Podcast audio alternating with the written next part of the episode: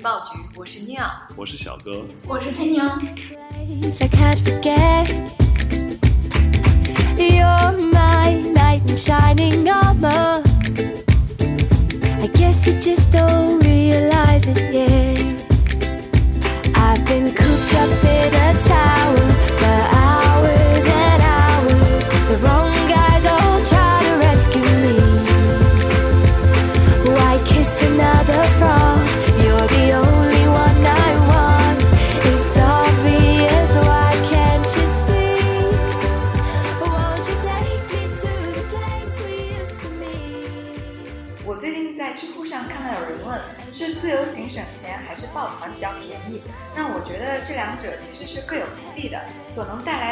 和感受也是完全不一样。那黑妞你觉得呢？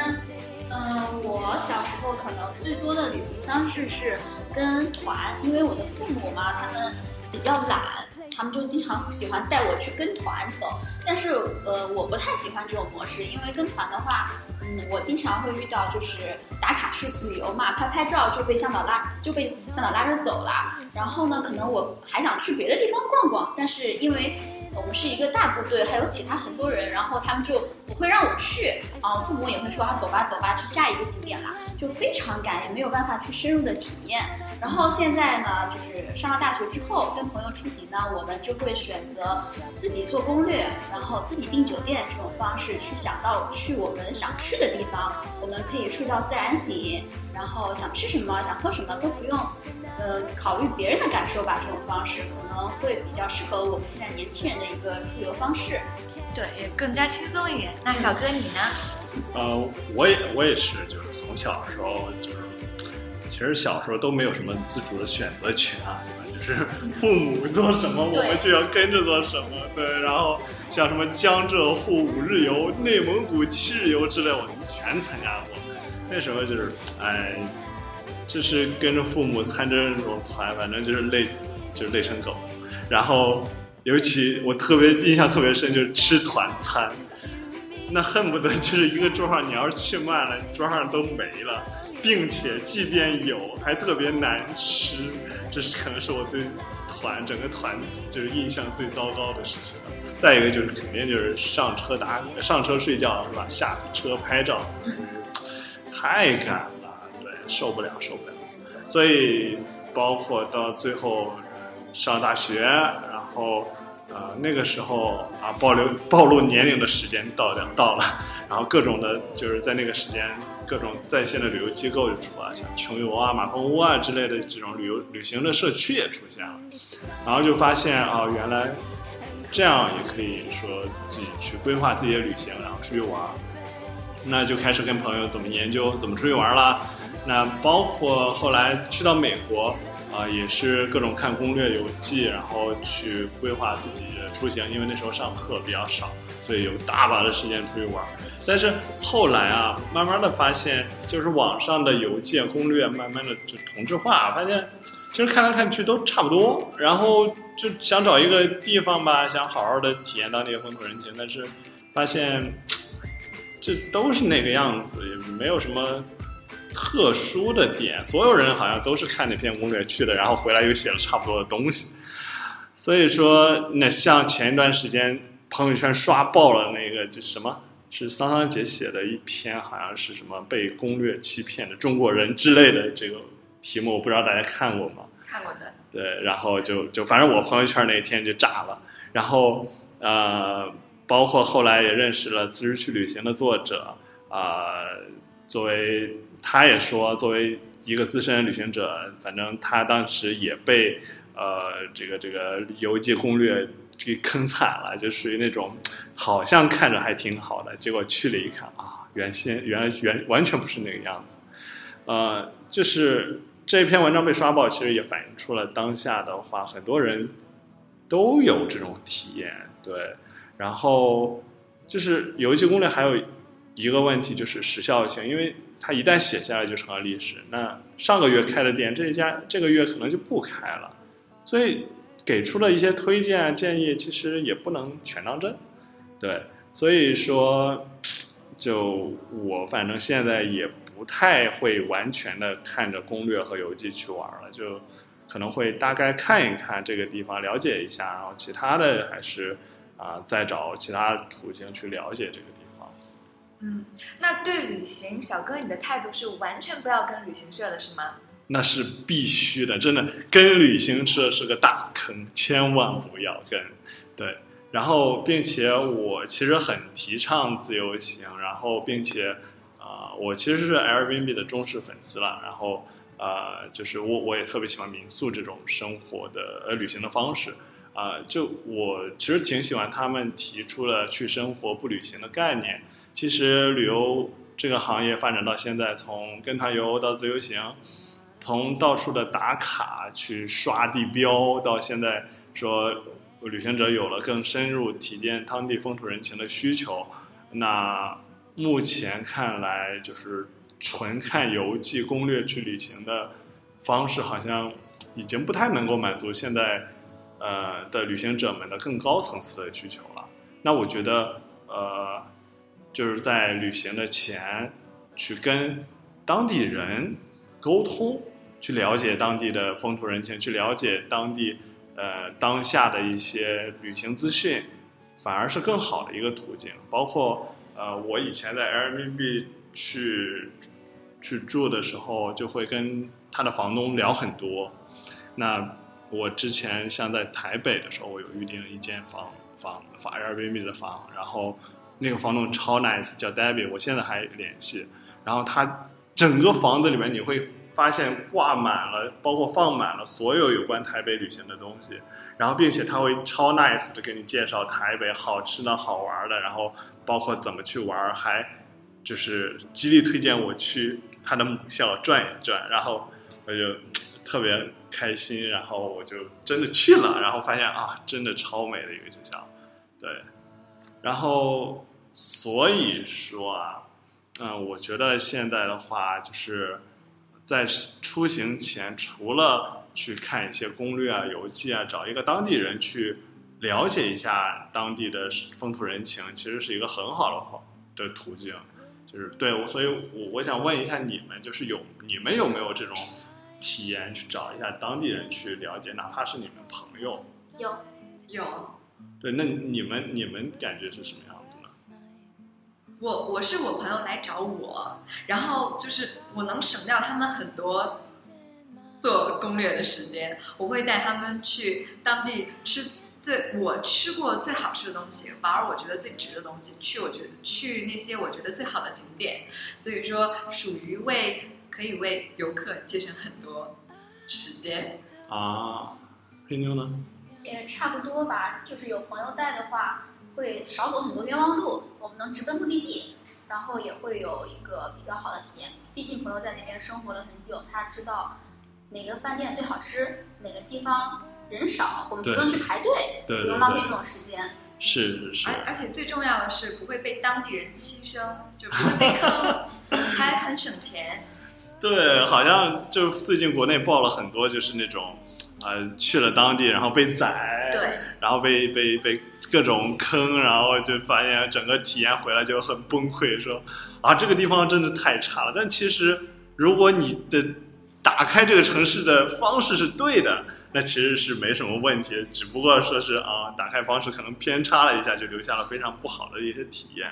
对，所以我们就是希望做旅行情报局这个电台，也是呃来向大家介绍这样的旅行方式，呃，让大家除了在看游记攻略之外，有一种新的渠道去了解当地的情况，啊、以防说是吧，在旅行中再出现被游记攻略坑的情况。所以说，我们会在电台中邀请世界各地的优秀的当地人。那其实他们还会有一个称号叫向导，对，来跟大家分享当地的风土人情和大家要去旅行的话需要注意的东西。那我们当然也会帮大家去挖他们私藏的小众景点和推荐啊，让大家作为出行前的一些参考。嗯，我们会在节节目的最后公布如何联系他们，所以大家也可以哎，在听完节目以后想知道更多关于目的地的信息，或者你真的想去了，然后想联系一下他们，看看有没有什么呃行程推荐啊，或者说是呃一些景点的介绍之类的，那大家可以直接跟他们沟通，甚至那到时候说不定你去的时候约上他们，哎，让他们做一次你的向导，带领你真正的体验当地的风土人情。那这可能就是我们来做这个电台的初衷，以及之后会坚持的方向，对吧？对。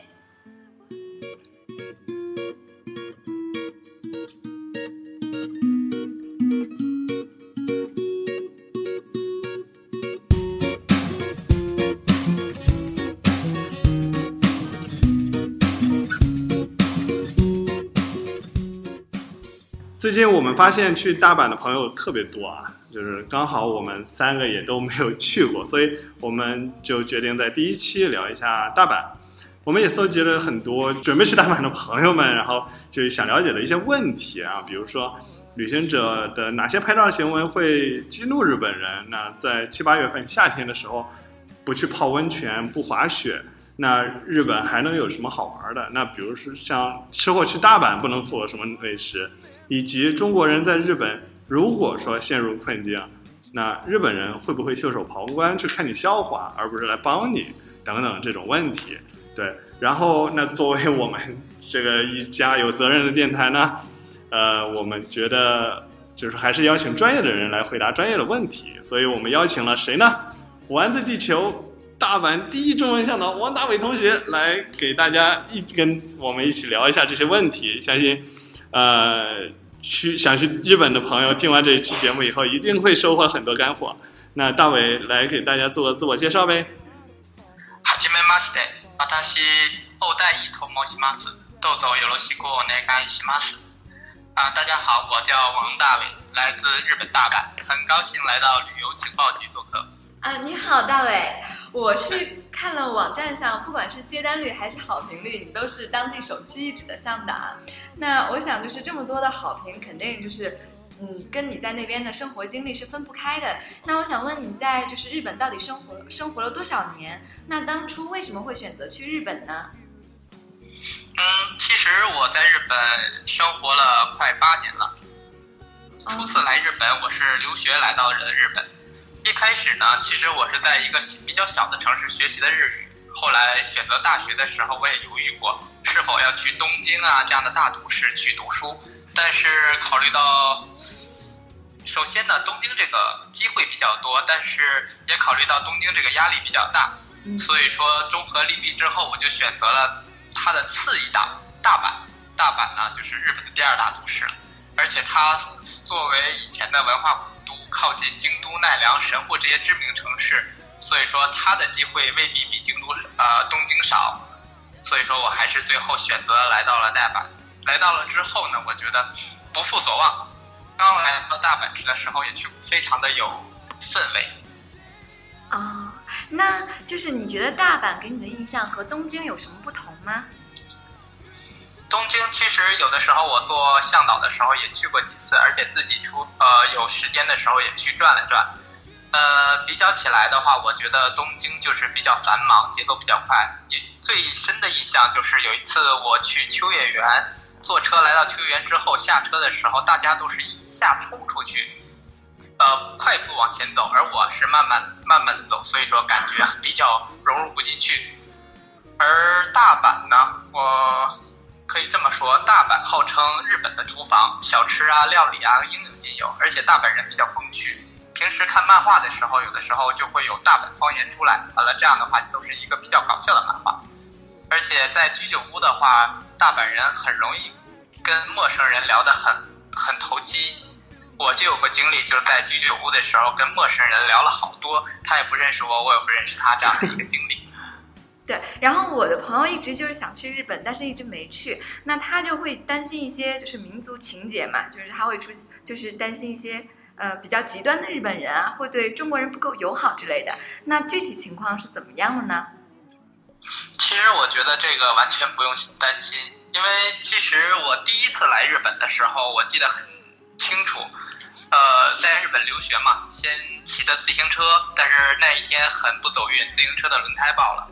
这样的话，我就没法准时到达学校。当时也很着急，小城市也没有出租车，我就随手拦了一辆私家车，跟他说明了缘由，给他看了看地址，他就载着我到了学校。而且这位好心的日本人下车的时候还对我说“请加油”的话语，至今我记忆犹新，感觉好像就在昨天一样。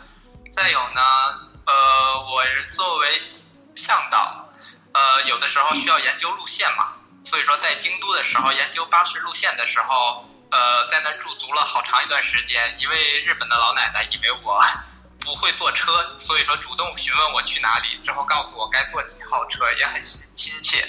所以说，日本是一个虽然说日本是一个规矩很多的国家，但是如果你遵守了当地的规则，我觉得呃，日本人对外国人的态度还是很友好的。嗯，哦，对，日本人就是还是给人感觉是外冷内热的了。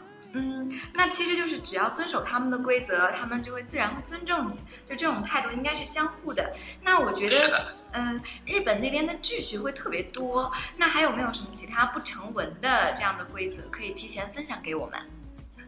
嗯，对的，日本的话，其实这种不成文的规矩特别多。刚来到日本的时候，可能会稍微有点不适应。不过，只要像我给您介绍的几几点记住了之后，来到日本之后就不会出现比较尴尬的事了。我先说一点，就是大阪和神户的那个扶梯、滚梯需要站在右边，这个左边是留给那些赶时间，例如赶电车的人快速上楼或者快速下楼用的。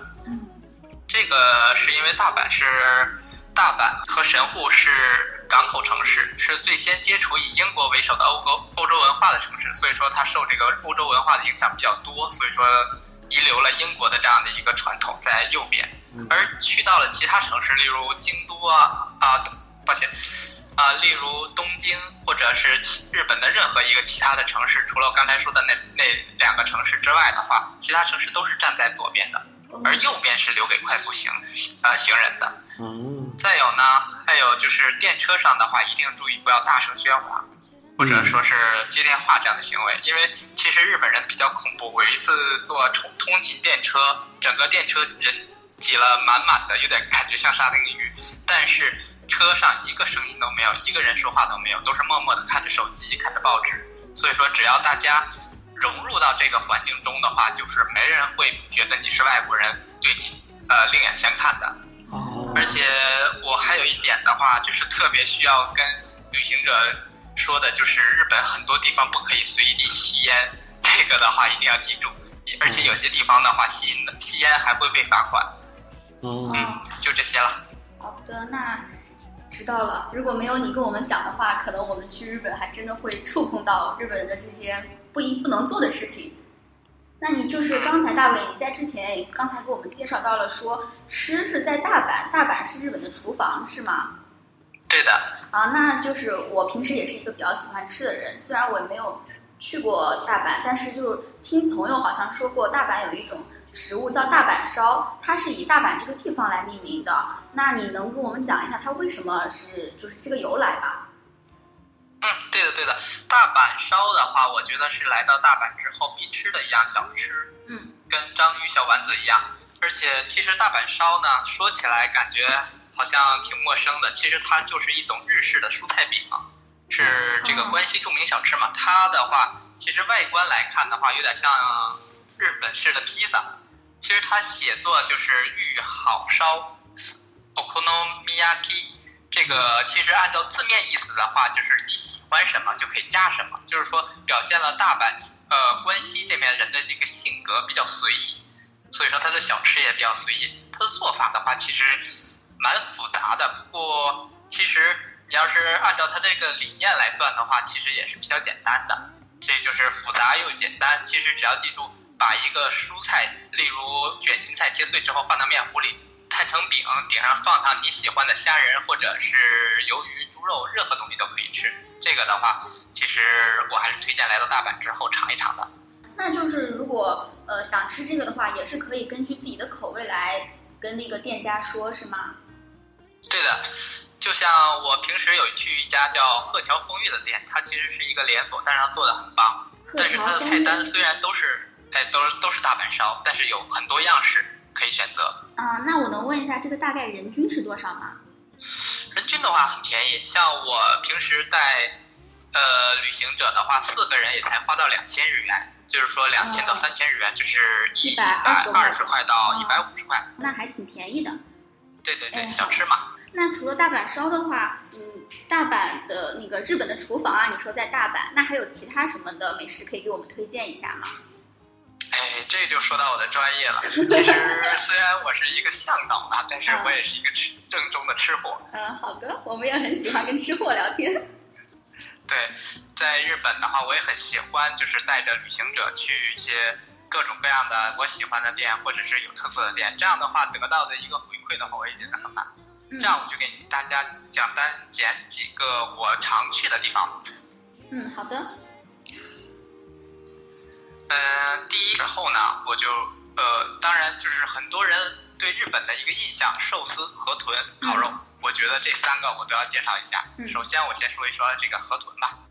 呃，河豚的话，其实呃，它是一种有毒素的鱼啊、日本是有专业的厨师处理这个河豚，所以说它的毒素完全不用担心，而且它的身体内的富含的营养成分也是非常多的。呃，据说有八种氨基酸和多量微加微呃微量元素，所以说多吃河豚还是对身体很有益的。像我常去的有一家叫选品的河豚，呃，专门做河豚，而且它是从第一道腌呃醋腌河豚皮到河豚生鱼片、烤河豚、烤呃炸河豚天妇罗，到最后一个河豚火锅。吃到最后的话，其实还有一个蛋花粥、河豚汤做的。这些呢，呃，从前吃到后的话，都就会感觉到哎，非常的满足。虽然呃，日本比较一个特色的地方就是吃什么的地方，它一定都是做那样的东西。例如在河豚店的话，你吃到的只能是河豚。都比较专业是吗？对的，嗯，你刚才给我们推荐的这家店叫选品，对吧？对对对，玄幻的玄，品质的品。品，好的。啊那大概这个河豚的一个价位是要多少消费呢？嗯，这个河豚的价位的话，其实还是可以选择的，因为他们的他们的店铺提供三种套餐，有五千、八千到一万，啊、那呃，就是三百到六百人民币左右吧。呃是人均的一个价格吗？对的，人均的价格。其实河豚在日本的话，还算是一个非常真心呃真心的呃珍惜的美食。啊，这三档有什么区别对，吗我？也想问问有什么区别吗？是店铺的区别，还是说是呃，就是说店铺它这三种价位的鱼会有什么区别吗？哦价位的区别是吗？对，就是一万的，就是六百人民币的话，就会吃到更加丰富的菜品，例如里面有烧白子啊，和一个富含河豚胶原蛋白的这么一块儿放到锅里，这样你喝到那个汤的时候会更鲜美。啊，好的，嗯，就是说三百的是一个基础套餐，六百的是一个增值套餐。增值套餐的话，它的菜品就会更多。嗯，好的，那我们有机会去，一定要吃最贵的。说到烤肉了，其实我平时的时候，像在上大学的时候，有去一家非常不错的店，幺三五好友一再去店里聚一聚。这家店呢叫做 One p 其实翻译过来的话，可能叫第一肋骨肉。肋骨肉，嗯，就是牛的肋骨那边的肉，那边的肉是最香的，所以说它以这个为命名，证明它的肉也是最最好吃的。哦，听起来应该也蛮好吃，感觉。嗯，对它的，其实我当初去到那家店比较偶然，但是之后就爱上那家店了，基本上每个月都要去一次，像而且当初都是跟同学，之后又跟自己的家人，还有现在的话就带着旅行者一起去吃。我觉得他家最好的就是服务态度特别棒。日本的话，其实呃，旅行者来到日本之后，其实有一些店的话会感觉到一个非常有意思的问题，呃呃，不能说是问题吧，有意思的事情，嗯那就是日本的服务员的点餐，它一定是低于你的视线。低于你的视线。对对，这家店呢，虽然我们是坐在椅子上，呃，上面有一个桌子，但是服务员点餐过来的时候，他是半跪着，半半跪着帮你点餐。这样的话，呃，你就会体验一到一一啊，体验到一种帝王般的感觉了。我去，好，那是所有的餐厅都这样吗？嗯，正宗的日本餐厅都是这样，特别是像合适的房间的话，它都是不是半跪了，直接是跪着帮你点餐。哦，嗯，那日本店铺的服务真的是很好。嗯，这也是日本的一个文化吧。嗯，那你刚才也讲到了寿司，可能是寿司我们在国内也吃了很多嘛，那肯定是不能跟日本的比。你这边有什么推荐吗？嗯，对的。其实像寿司的话，我提到寿司，可能还有一部纪录片叫《寿司之神》，不知道大家有没有看过？嗯嗯嗯，看过。嗯，那家店的话做的寿司就是把寿司做到了一个极致吧。我也可以推荐一个不差于太多的地方嗯啊，这家寿司的名字就叫做呃长次郎活鱼寿司。活鱼寿司、长次郎。对嗯，对，看这个名字就能感觉到这个很日式的一新鲜个新鲜感吧。对。所以他的店长是叫长次郎吗？第一家店的话，可能就是这个店长叫长次郎，之后现在的话是以连锁店的形式经营，但是大阪市内的话并不多。哦，啊，那那这边就呃吃的应该也就这三种是一我们去了日本一定要吃的是吗？对对对，这三种的话是代表了日本的三个一个特三大特色。嗯，那你就刚才之前也说到了吃，还有大阪人比较风趣的是喜欢去居酒屋聊聊天嘛。那你们经常去居酒屋聊天的话是呃喝当地的清酒吗？对的，其实的话，像吃寿司啊这样的东西，其实最好还是配清酒。那清酒的话跟我们国内的酒有什么不一样吗？其实区别还是蛮大的。呃，就像我以前曾经给我的爸爸拿过一瓶瓶清酒，他就觉得酒精度数比较大。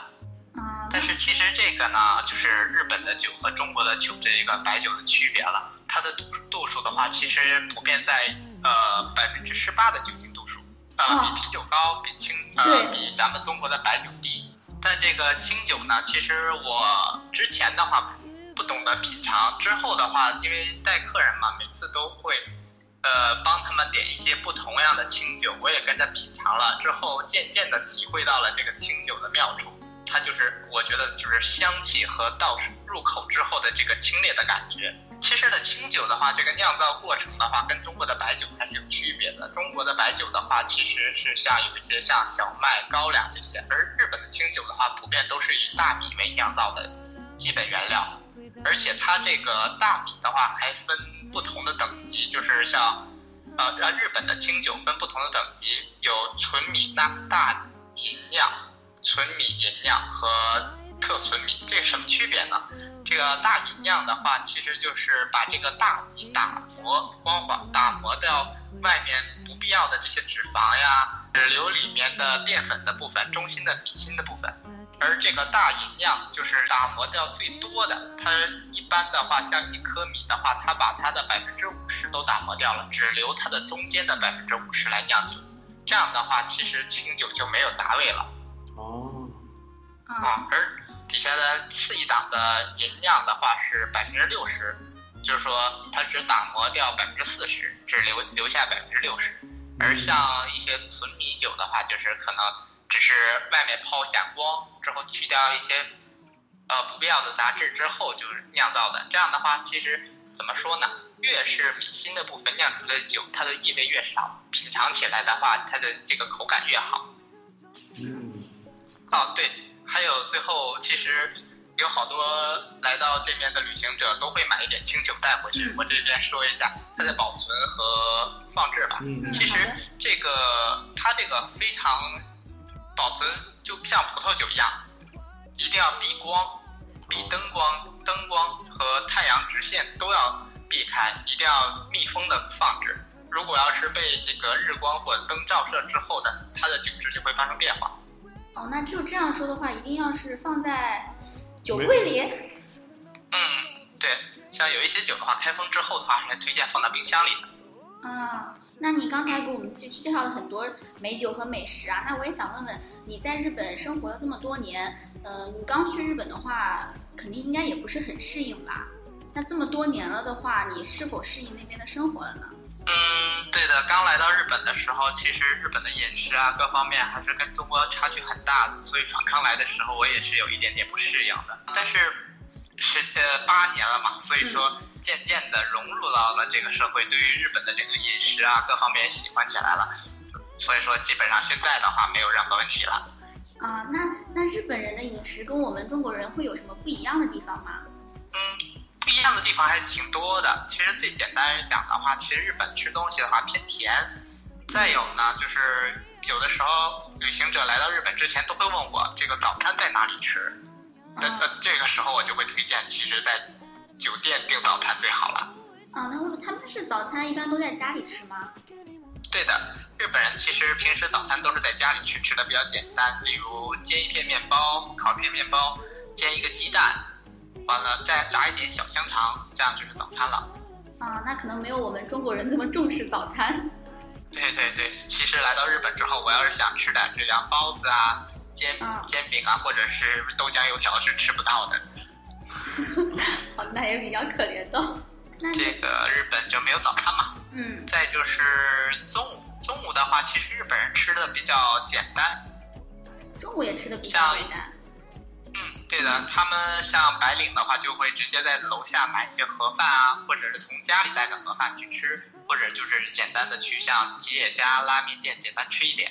啊，那就是说，呃如果想在日本吃的好一点的话，应该是晚上去，对吗？对的，对的。呃，在日本的话，多数的好的店铺都是晚上营业。像有的时候我带旅行者去大阪的东通街啊、京都的仙豆厅啊，这些都是一些美食的聚集地。但是中午去了，呃，基本上是没有东西吃的，只有晚上去了，那边就会人，呃，人就会多起来。呃，你经常会跟朋友去居酒屋坐坐吗？我的话偶尔会去的，其实我也是比较喜欢喝酒的，所以说去居酒屋的话，呃，也是像一个月的话去个两三次的这样的感觉。因为日本的居酒屋文化的话，也是日本饮食的一个重要组成分部分嘛。像平时白领下班之后，他们不是直接回家，而是去喝一杯子之后再回家。哦，那好，那我们也聊了这么多，大伟也给我们推荐了一首很好听的歌，叫《樱花樱花》，我们稍微听一下，然后休息一下。「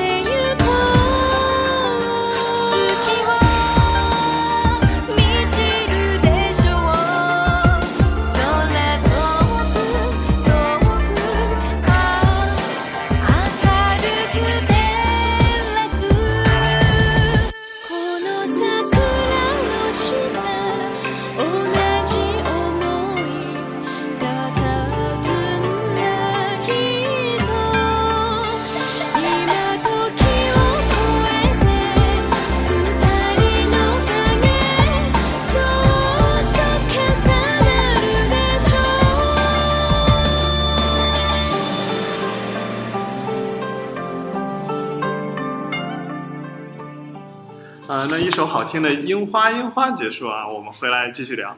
刚才聊了这么多美食啊，听的都已经饿了。然后黑妞已经开始买零食了，好吗？我天哪，我们两个人看着他在吃东西，太可恶了。嗯，然后这个就是旅行嘛，那除了吃吃，那肯定还是要去一些比较有特色的景点了。那我想替这些像我们这种没有去过大阪的人问一下，就是第一次去大阪的话，那你都会推荐哪些地方呢？啊，这个的话，像我推荐的话，因为大阪离京都、奈良都很近，所以说这几个地方我都推荐一下吧。嗯，例如大阪的话，我推荐天守阁，大阪地标性的建筑，它是由十六世纪由丰臣秀吉建的。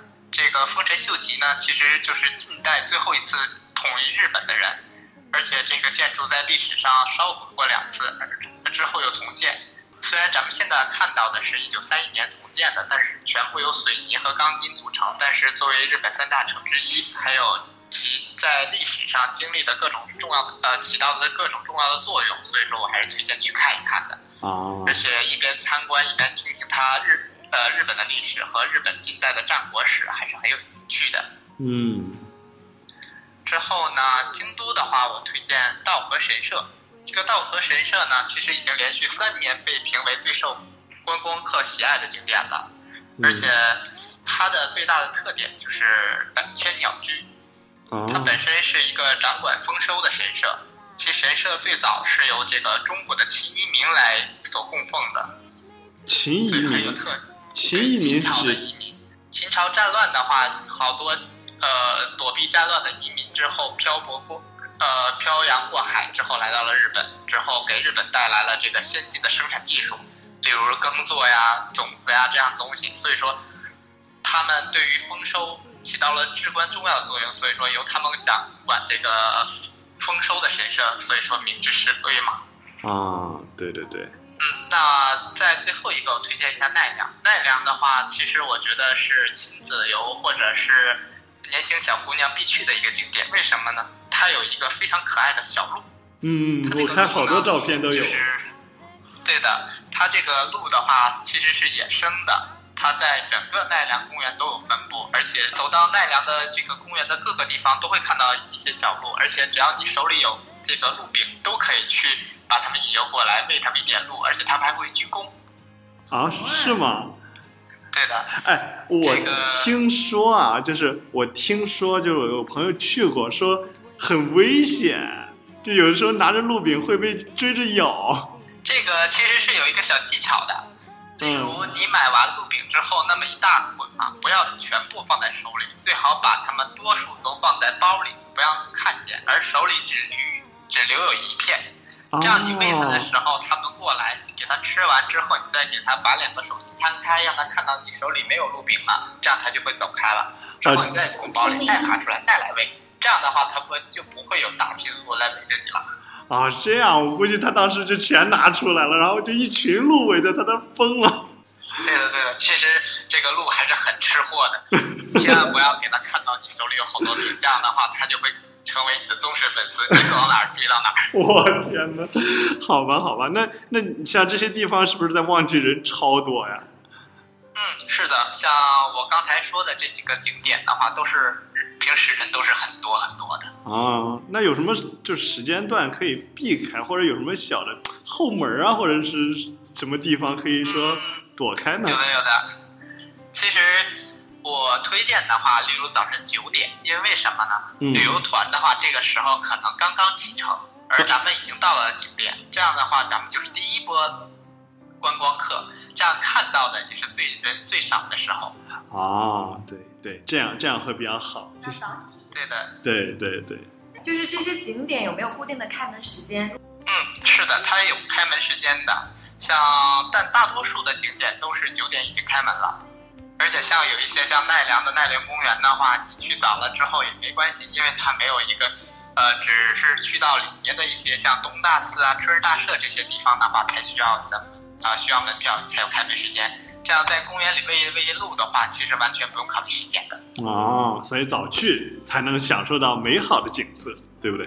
对的，嗯，那假如说那像我们这种是没去过，那也有人说经常去或者去过好几次了，然后觉得哎这些地方我都看过了，那有没有一些其他的一些很小众的，但是也很有日本特色的地方可以推荐一下呢？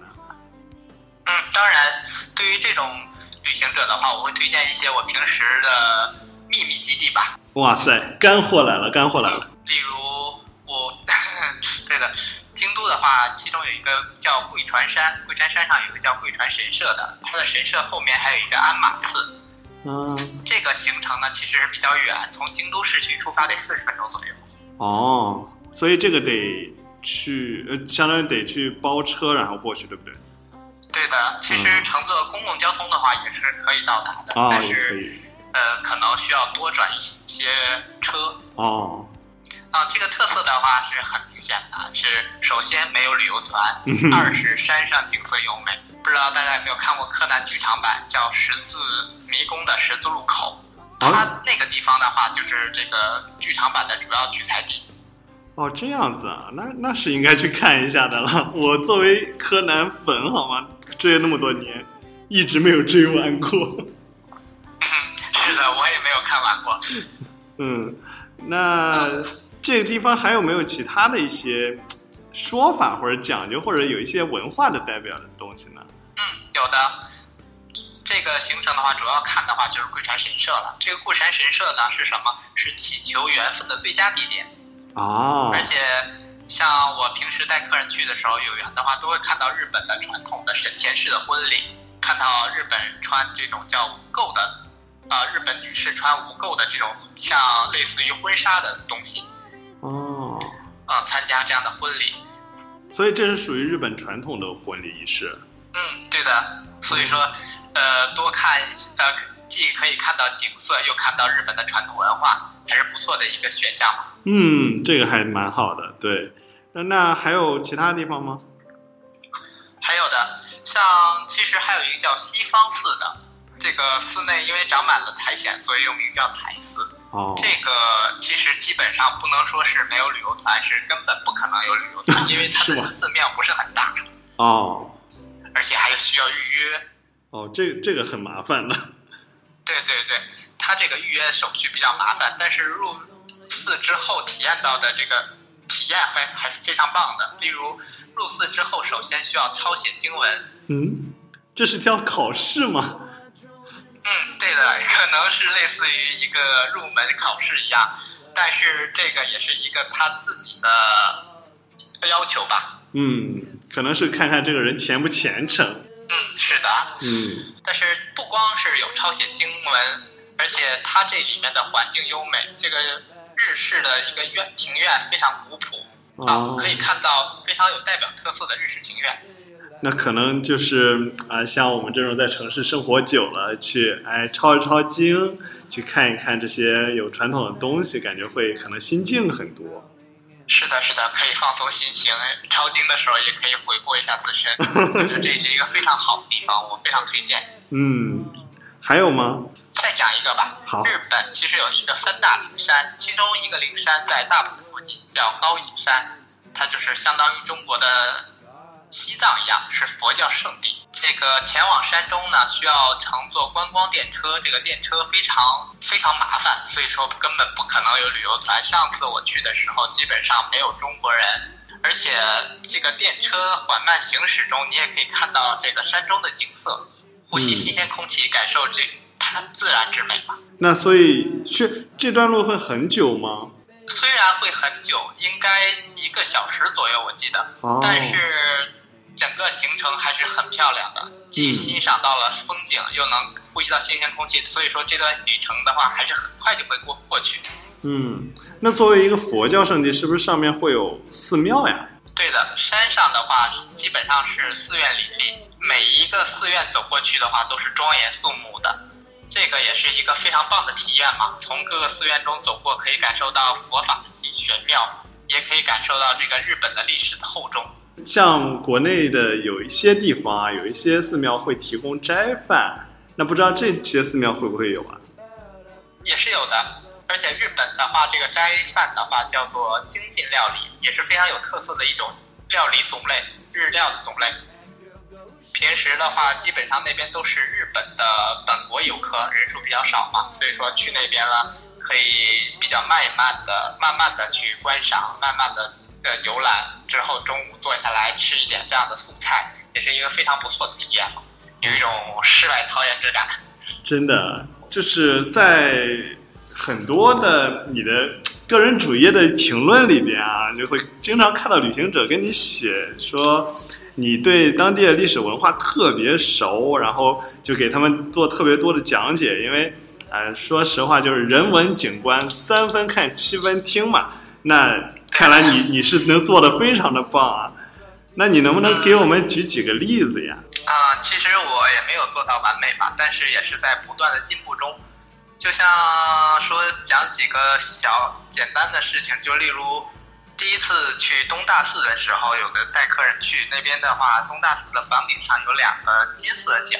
嗯，当时我也不太懂，我之后询问了人，其实它就是一种传说中的鱼尾，传说中的鱼的鱼尾。因为日本的话以前都是木质建筑，很容易失火。这个鱼尾在建筑上的话，就能寓意到整个建筑在水里嘛，这样就不容易失火了嘛，也是一种比较 呃好的寓意。啊，这这个还挺神奇的，对。嗯，说到这个东大寺的话，东大寺里头还有一个特色的地方，就是东大寺里面有一个柱子，柱子底下有一个洞。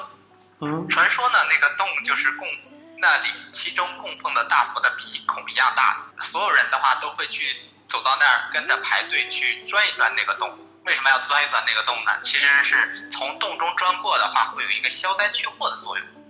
哦，还有这种说法。是的，这些都是一些很小的事情，但是其实讲出来的话，对于感受这个历史，或者是对于这个景点的记忆的话，会起到一个非常重的作用，重要的作用。对，假如自己去看的话，可能就会很奇怪，说，哎，为什么一群人排在那儿钻洞呢？对的，对的。其实，呃，第一次去的时候，我也觉得很奇怪。之后再去的时候，我也会把自己所了解到的东西讲给旅行者。啊，还还有吗？还有这种小例子吗？嗯，例如的话，再有京都的，京都的金阁寺的话，其实咱们所能见到的是六十年前重建的。为什么呢？嗯因为在六十年前的时候，它被一个二十一岁的一个叫呃林承贤的见习僧人给放火自焚烧毁了。他为什么要烧毁这个寺院呢？他其实就是因为嫉妒，当时的这个寺院呢也是金碧辉煌的，他就会感觉到自己为什么自己无法得到这样的荣誉，而这个释释迦摩尼得到了这样的供奉，他就呃嫉妒之中自焚，把这个整个烧毁掉了。哇，天哪，那这个真的是一个好大的损失啊！啊，嗯，说完奈良、京都，最后我再说一说大阪吧。好，大阪城的话，其实怎么说呢？它的历史的作用的话非常呃重要。例如，他的初见者就是丰臣秀吉，他统一了日本，但是他这个人非常有趣。他刚刚出生的时候长得像猴子一样，而且他是有点像中国的朱元璋一样，从最底层做到最上层。曾经有一个叫，现在也有一个叫《太和礼志传》，就是讲他的故事。其中有一个小故事，就是说他给主公之前是给主公拿拖鞋的，嗯，他这个为了让主公每次出来的时候都能穿到热的拖鞋，他就把拖鞋放到自己的怀中去捂热。之后每次主公出门的时候，都会把这个热拖鞋放到门口，让主公来穿，他就得到了主公的重视了嘛。他把这种小的事情做到了极致。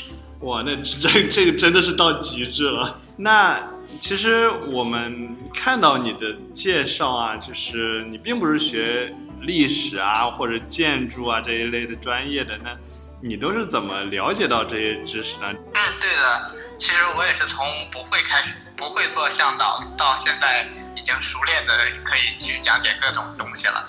刚开始的时候呢，其实有一些景点，像不熟的，刚开始讲到的东大寺的那个上面的两个角，我也是去亲自询问东大寺的管理者，他告诉我这些之后，我又转述给了旅行者。再有呢，就是自己在网上、在书上寻找一些相关的信息，自己加以记忆之后，再整整合讲给旅行者。啊其实像我第一次接客人的时候，还是比较紧张的。比如 有些景点我去的并不熟，有些路线也不是特别的准确，所以说我会考虑前一天或前几天去先走一走，哦这样的话得到一个比较准确的路线和一个比较准确的景点情况，这样带客人的时候会给旅行者提供一个比较好的旅行体验嘛。哇塞，可见你的工作也做得很极致啊！没有没有，在日本的话都会受到日本的潜移默化的影响嘛。啊，那其实嗯、在评论里面也能看到，因为有些客人在评论里面会附上一些照片，然后我看很多都是，呃，他们会也有很多女生穿到很漂亮的和服，对吧？然后说是你给拍的，那你会你是会给客人们去，就是这些旅行者们搭配和服拍照吗？哦，是的，拍照的话，其实我是我一个个人的爱好，啊，而且像来到了这个京都的话，肯定要穿一穿日本的传统服装和服了。嗯其实我本身的话也是有几套浴衣的，可以免费借给旅行者穿。但这个浴衣的话不是特别正统的和服，而是如果想穿正统的和服的话，是去专门店铺租借。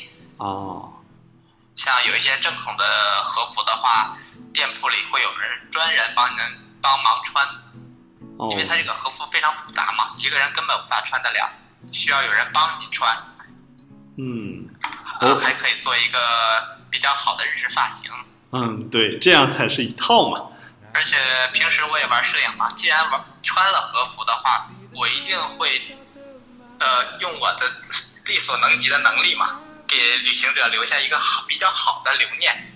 啊，好的，大伟，那我也想问一下，如果我们女生去穿和服的话，有什么是要注意的吗？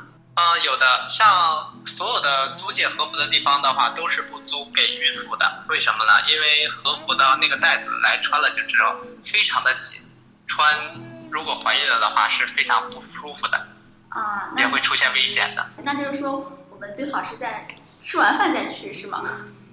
啊，对的对的，的确是。像有的时候带客人穿完和服之后，正好中午了，去吃点东西，旅行者就完全吃不下了。好的，呃，那还有一点，嗯嗯，穿和服的时候一定不要戴墨镜。啊这个要记住了，因为这个不符合日本的风。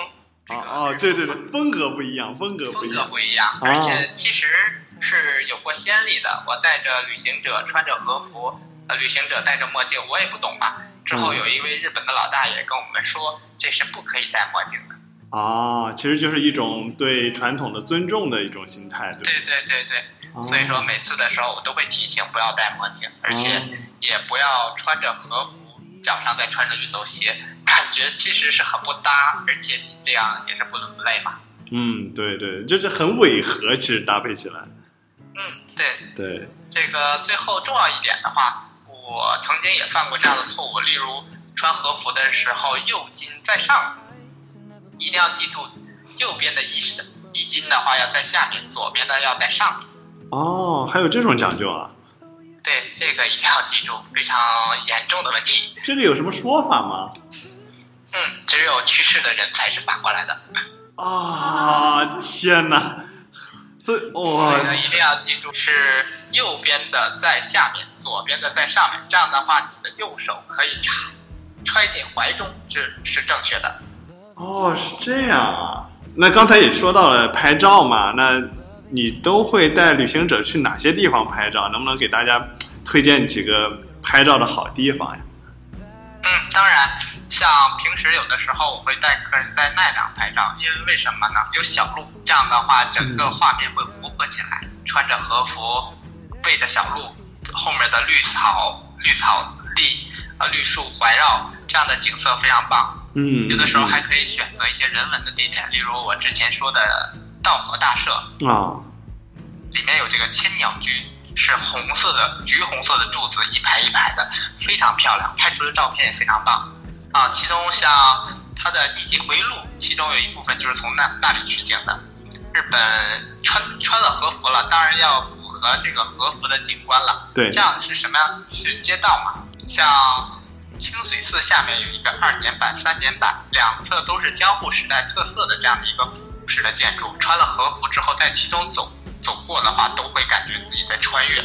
啊，所以说我推荐在那里也拍一拍这样的街景。啊，那有没有什么嗯、想自然一点的地方呢？嗯，当然，像蓝山的话就是非常不错的地方。蓝山曾经是天皇的避暑胜地，哦也是皇家园林的一部分，所以说它的景色非常棒，特别是蓝山的搓眼搓额眼竹林非常漂亮，值得去看一看，而且也可以穿着和服拍一拍非常有特色的照片。嗯嗯，那就是呃，之前也讲过有，有朋友其实也也是摄影爱好者，但是我们在国内有时候拍照都会呃不自觉的，可能有些地方不让拍或者怎样就触犯到了。那那比如说去日本，那会不会也有一些地方是不让拍照或者是拍照不太好的地方呢？嗯，有的。其实日本人是一个比较重视隐私的国家，嗯，所以说好多场合是不允许拍照的。哦，都有哪些场合呢？呃，例如呢，买东西的时候购物的话，对于商品是不会不允许拍照的。哦，再有景点中呢，像神社中的神坛内的话是不允许拍照的。啊，这是不不能触犯神灵。对的，嗯，像有的时候会有一些私人的祭祀活动，例如是日本日本人平时会自己去举行这样的神呃祈福活动嘛，嗯嗯嗯，这样的是比较私人的活动是不允许拍照的。最后呢，日本的话博物馆也是不可以拍照的。啊，是吗？对的对的，啊，就就是一点都不能拍。是的，一点都不能拍。那会不会那种如果被拍照会怎么样？会会赶出去吗？嗯，倒不会赶出去，但是会被管理人员呃阻止，之后让他删除照片。曾经会有这样的先例。哇塞，那好尴尬呀，这件事情。是是是，所以说对于旅行者而言的话，这些不可以拍照的地方的话，还是要记记住之后不去触犯这样的规则，最好了，这样的话会免得尴尬。对对对对对，也保证了一个旅行体验，否则这真是感觉太不好了。是的，嗯嗯嗯。除了说就是刚才我们说的那些参观的地方，那有没有什么一些活动可以让大家直接参与其中，然后深入体验当地的文化呢？嗯，这个当然有了。例如的话，京都的话就非常推荐一个活动，就是去体验抹茶，像抹从体验抹茶的制作过程到呃感受这个日本茶茶文化和茶道文化这些呃特有的特色嘛。哦，我听说就是呃，日本抹茶一向是很有名啊，什么宇治抹茶之类的，及各种衍生品。那是不是在日本会有专门的这样子的工厂去带我们去参观呢？啊，有的。像其实明治抹茶的话，明治并不是一个茶的品牌，而是一个产茶的地方，日本呃日本京都的一个特色的地方。为什么呢？它那个地方的话，传说是第一棵茶树就种植在了那里。哦，之后呢，现在也保存了很多传统的呃老抹茶老店，还有种植了大量的茶叶在那边。所以说，有的时候如果喜欢抹茶的话，推荐去去去这个宇治。呃，抹茶可能跟我们就是中国这边的茶叶是不太一样的。那它的就是沏茶的这些方法之类的，有没有跟我们这边有什么不同？嗯，是的，其实抹茶的话，隋唐时代的，是把这个春天的茶叶、嫩茶叶用这个蒸汽杀青之后晾干，弄成茶饼保存，之后食用之前在火上再煎一煎，烘干之后再用这个传统的石磨研成粉的。所以说，其实它这个跟现在中国的饮茶方式的话，区别就是把它弄成粉了嘛，而且喝起来呢是也是有它独到的一个方式的。那是怎么喝的呀？嗯，它这个喝的方法呢，其实是非常的更重视于仪式性。像有的时候我会带旅行者去体验这样的茶道文化，去这样的文化其实需要这样的活动需要事先预约。去到之后呢，这个地方也是不可以拍照的，呃，不可以拍照，但是你可以亲身去体验到这样的一个文化，这样的一个茶道仪式，这样它一一步一步给你做下来之后，你去体验这样的一个感受。再像它的每一步，例如从这个茶叶罐里把这个茶叶摆出一勺，之后放到放到茶碗之后，再去放这个温水，不是热水啊，是温水，温热的水嘛之后再打成茶，打成泡，这样再端到客人的手中，这一系列的过程是非常有仪式感的。就是整个抹茶从制作到享用，其实这一套就是一整套是不可分的。那就是对于喝茶的人来说，应该也是蛮享受的。是的，像日本的饮茶文化的话，不光是你光喝了茶，而且你需要是品茶，还得品这个碗。抹茶碗的话，都是代表了每一家抹茶店对于这个抹茶的理解，或者说是它的一个特色。碗也不有不同。嗯，对，例如喝完抹茶之后的话，你要端起碗来看一看这个碗是什么样的一个花纹，什么样一个特色，之后再品评一番。碗会是他们自己烧制的吗？对的，日本的话其实也有比较著名的烧烧制陶瓷器的一个地方，例如京都的话，最著名的就是清水烧了。哦，原来还有这样的讲究。看来抹茶这种东西，除了是对制作者有要求，对品尝者也是有要求的。是的，嗯，那有没有什么好的地方可以推荐给旅行者们呀？嗯，有的，这个我就推荐几个品牌吧，例如有一家叫宇治宇治园的，还有叫银城酒右卫门或者一宝堂。医宝堂这些，我们去当地就是呃想去找这些厂的时候，都会有人知道告诉我们，对吧？对的，没有问题，这些都是非常非常有历史的老店，最少都是三百年以上的老店了。哇，哇，那像您你刚刚说整个抹茶过程不让拍照嘛，但是是的，有的时候也能在网上看到一些照片。对，那流这传出来。对这些照片都是怎么出来的？可能，嗯，是的，日本的这些传统工工匠或者是传统手工艺者，对于这些传统的保留也是非常，呃，认真的。所以说，他对于这样的拍照啊，各方面都是非常非常严令制止的。可能平时看到的那些呢，是也是日本为了宣传日本的文化，特意去跟那边解释之后再拍照的，或者是比较不是特别正宗的地方拍的。哦，这样，嗯，对，正宗的地方还是一点都不让拍照的。如果要是可以拍照的话，例如上一次带客人去的话，我也想把它录成一个小视频，之后传到网上来，让更多的旅行者知道这个品品抹茶是什么样一个步骤。这样的话，大家更直观的了解到这样一个活动是什么样的，会或许会更喜欢来参加这样的活动。啊、那但是，对，如果说不能够拍，反而更让这个体验变得更加珍贵了。对对对对，嗯也是有这样一个更作用吧。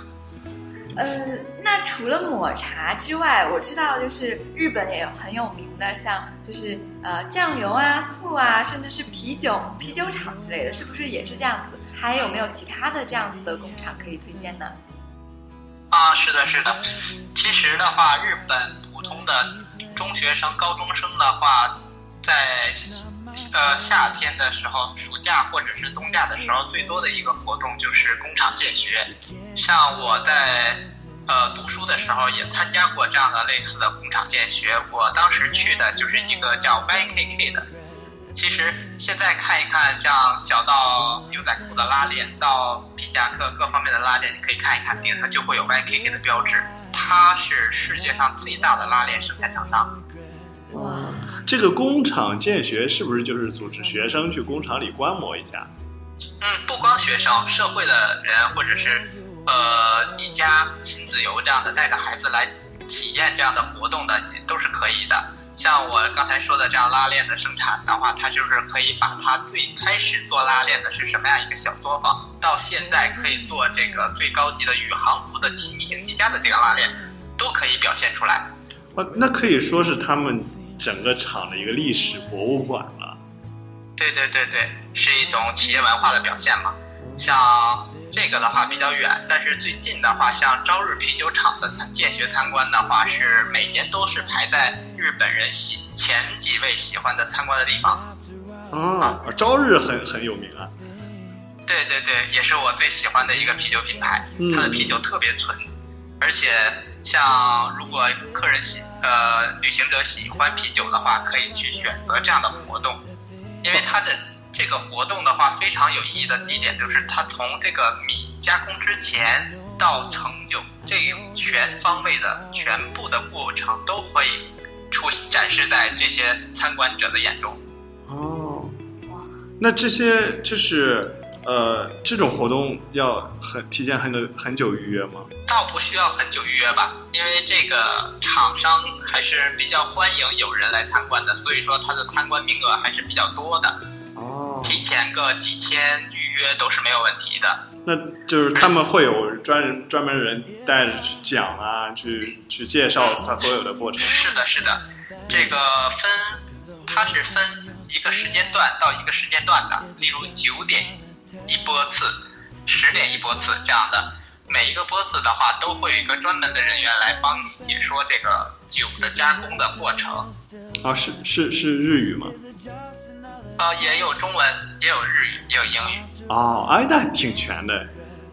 嗯，这个预约的时候要说清，例如有的时候带客人的话，为了让客人更能直接的感受这样的东西的话，我会预约中文。嗯这样的话就可以随不用我再转译了嘛。嗯嗯嗯嗯，哪怕约不上中文，不也有你吗？啊，那倒是。对，那那像很多的，像我以前我在美国的时候，我们会去葡萄酒庄去品酒，那这边也会有那种品啤酒的习惯吗？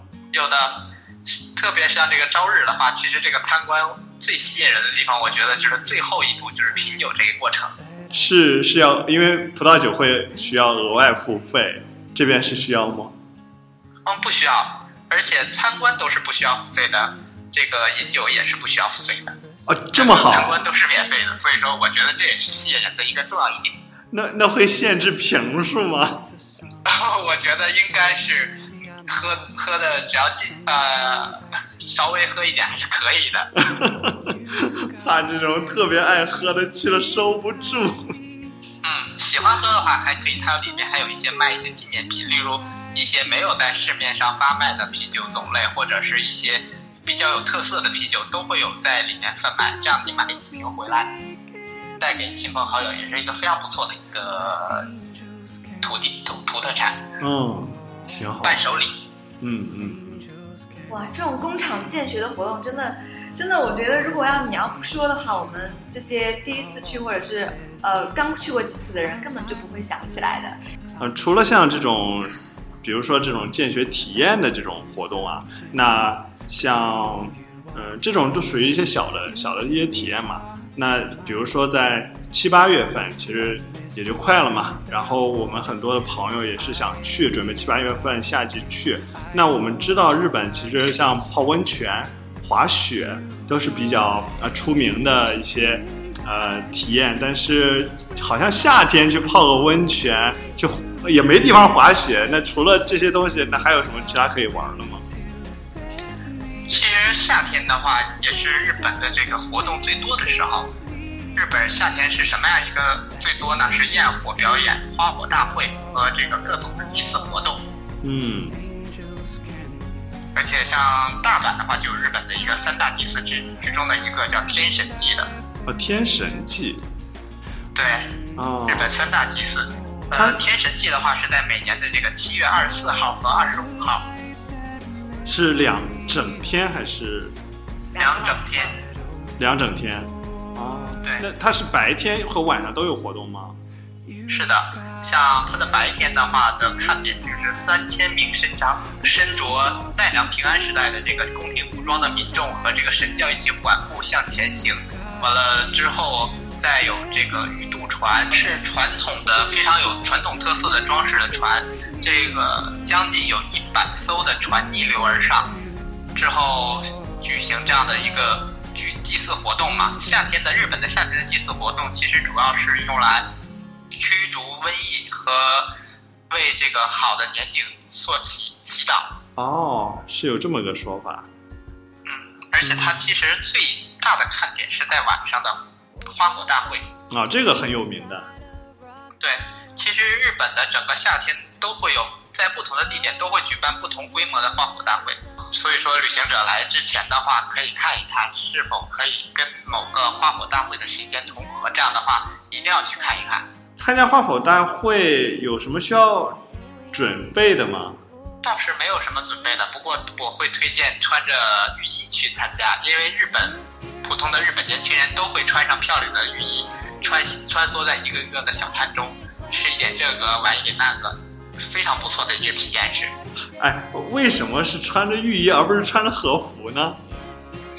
和服的话，正规其实是很厚的，是棉棉棉质的或者是缎子质的。这样的话，它是分两层，这样穿起来会很热。而浴衣呢是麻质的，这样夏天穿起来会更凉爽。这样啊，那那夏天岂不是就穿和服会很难受？是的，夏天穿和服是很难受，所以说夏天多数都是穿浴衣的。哦，其实浴衣也可以作为一个啊日常服装穿出来。嗯，是的，虽然这个叫浴衣，可能感觉是呃沐浴完之后穿的衣服，其实并不然，平时在街上走的时候都可以穿着。哦，原来是这样子。那聊了这么多，我们再进首歌，然后休息一下，我们马上回来。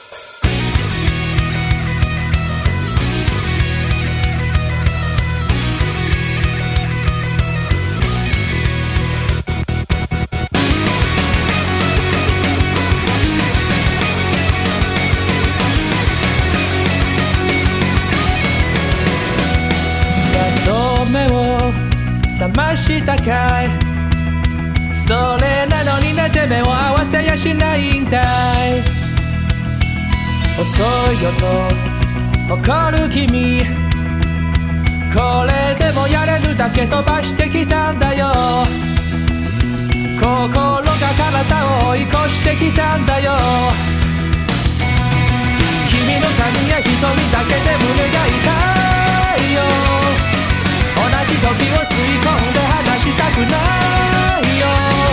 遥か昔か。ら知るその声にまれて初めて何を言えばいい君の全然前世から僕は君を探し始めたよ。その不器一丁な笑い方をめがけてやってきたんだよ君が全然全部なくなってチリチリになったってもう迷わないまた一から探し始めるさ。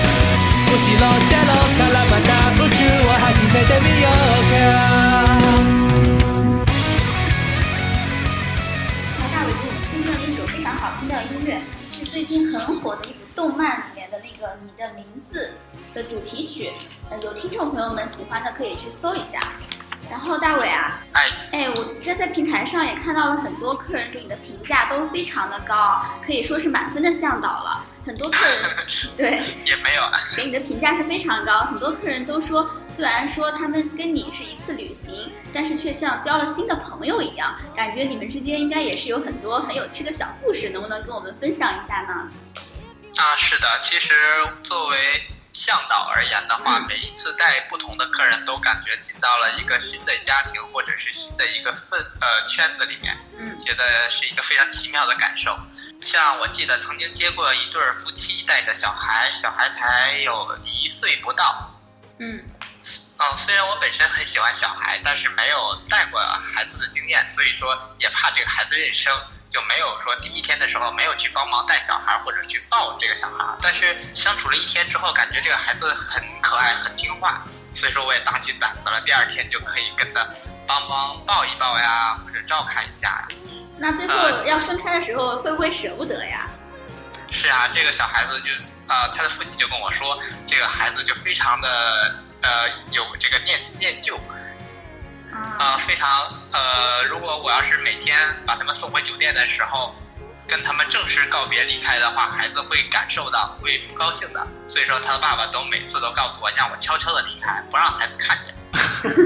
是这样，小孩子可能会比较难过要分开这种事情。是的，是的，而且像这个小孩，我平时的时候都会有接到小孩的时候，都会想到这个小孩。那客人回国之后，你跟客人应该也是就像朋友一样了吧？啊，是的，有的时候会多少有一些联系，例如发一些微信啊，我会点个赞或者评论一番的。嗯，也算是交了一个朋友。是的，哎，那大伟问一下，您现在就是主要做向导了嘛？你这个接单的渠道主要是在哪哪一块儿呢？其实我之前很早就开始做向导，有的时候在淘宝啊，或者是自己在微博上发一些信息，有主动客人来找到我。但是现在呢，主要我是在丸子地球上接啊丸子地球这个平台上接单。啊，那你为什么会选择这个平台，然后就放弃了你的淘宝或者是微博呢？首先呢，我感觉丸子地球的这个规则性非常条理非常明明晰，而且一些详细的部分的话解释的非常清楚。这样的话，客人看到这些信息之后，就会对于我们向导这样该从事什么样的活动和需要为他们付出什么样一个服务的话，有一个初步的了解。之后再交谈起来就会简单的多。嗯，也是在就是出行前你们都沟通好了是吗？是的，而且像这个丸子这作为第三方平台嘛，嗯所以说给了大家一个安全的保障嘛。嗯，那例如有的时候客人要订单的话，他一定要付现金或者是付定金嘛。嗯呃，如果直接付给我呢，客人又担心；而如果他是不付这个定金呢，如果他不来的话，对于我的这样一个也是一个损失。但是付给这样的丸，付给了丸子，这样的话作为双方的保障，这是一个非常不错的一点。所以说给客人也有安全感，给我也有一个呃保障嘛。那我们的节目也录了这么久啦，在节目的最后呢，再提几个小要求，就是我们可能很多国人可能具备的第二语言应该是英语，然后但是我了解到日本这个国家好像英语是不是不太好，很多人都我朋友回来都说他们在那边讲英语啊，可能日本人就没有办法很好的跟他们沟通，你能不能在节目最后教我们几句简单的日语呢？嗯，是的，其实日本人说英语还是挺难听懂的，所以说 还是会几句日语还是非常必要的。嗯，那你能简单教我们几句吗？嗯，好的，那我就简单说两句吧。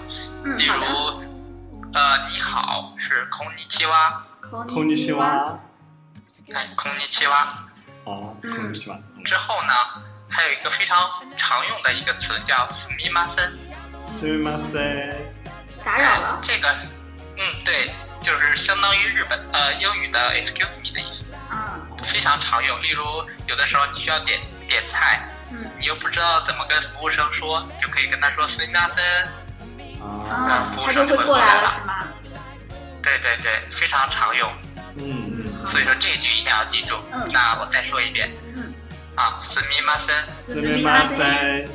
嗯，好好的，好，谢谢。之后呢，嗯，例如吃了饭之后的话，对于店主的话表示感谢的话，可以说ありがとうございます，谢谢。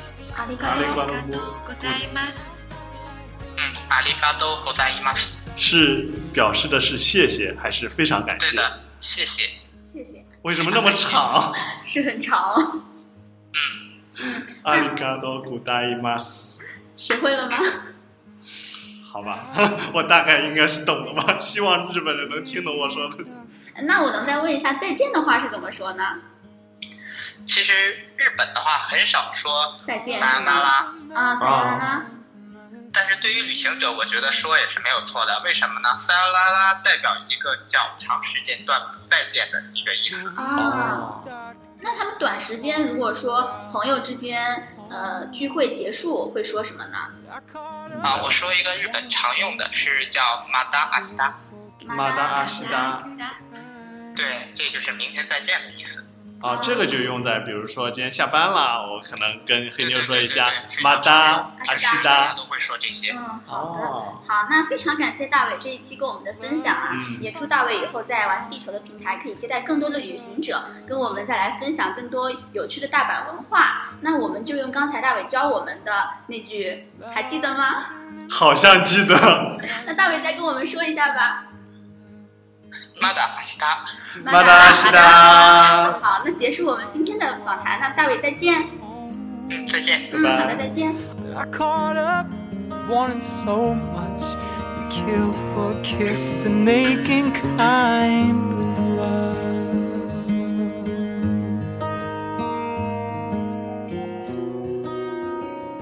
因为是第一次录音啊，可能音质也不是很好，大家可能听出来，其实我们是用外放录的。但是如果大家听到现在，真的非常非常感谢。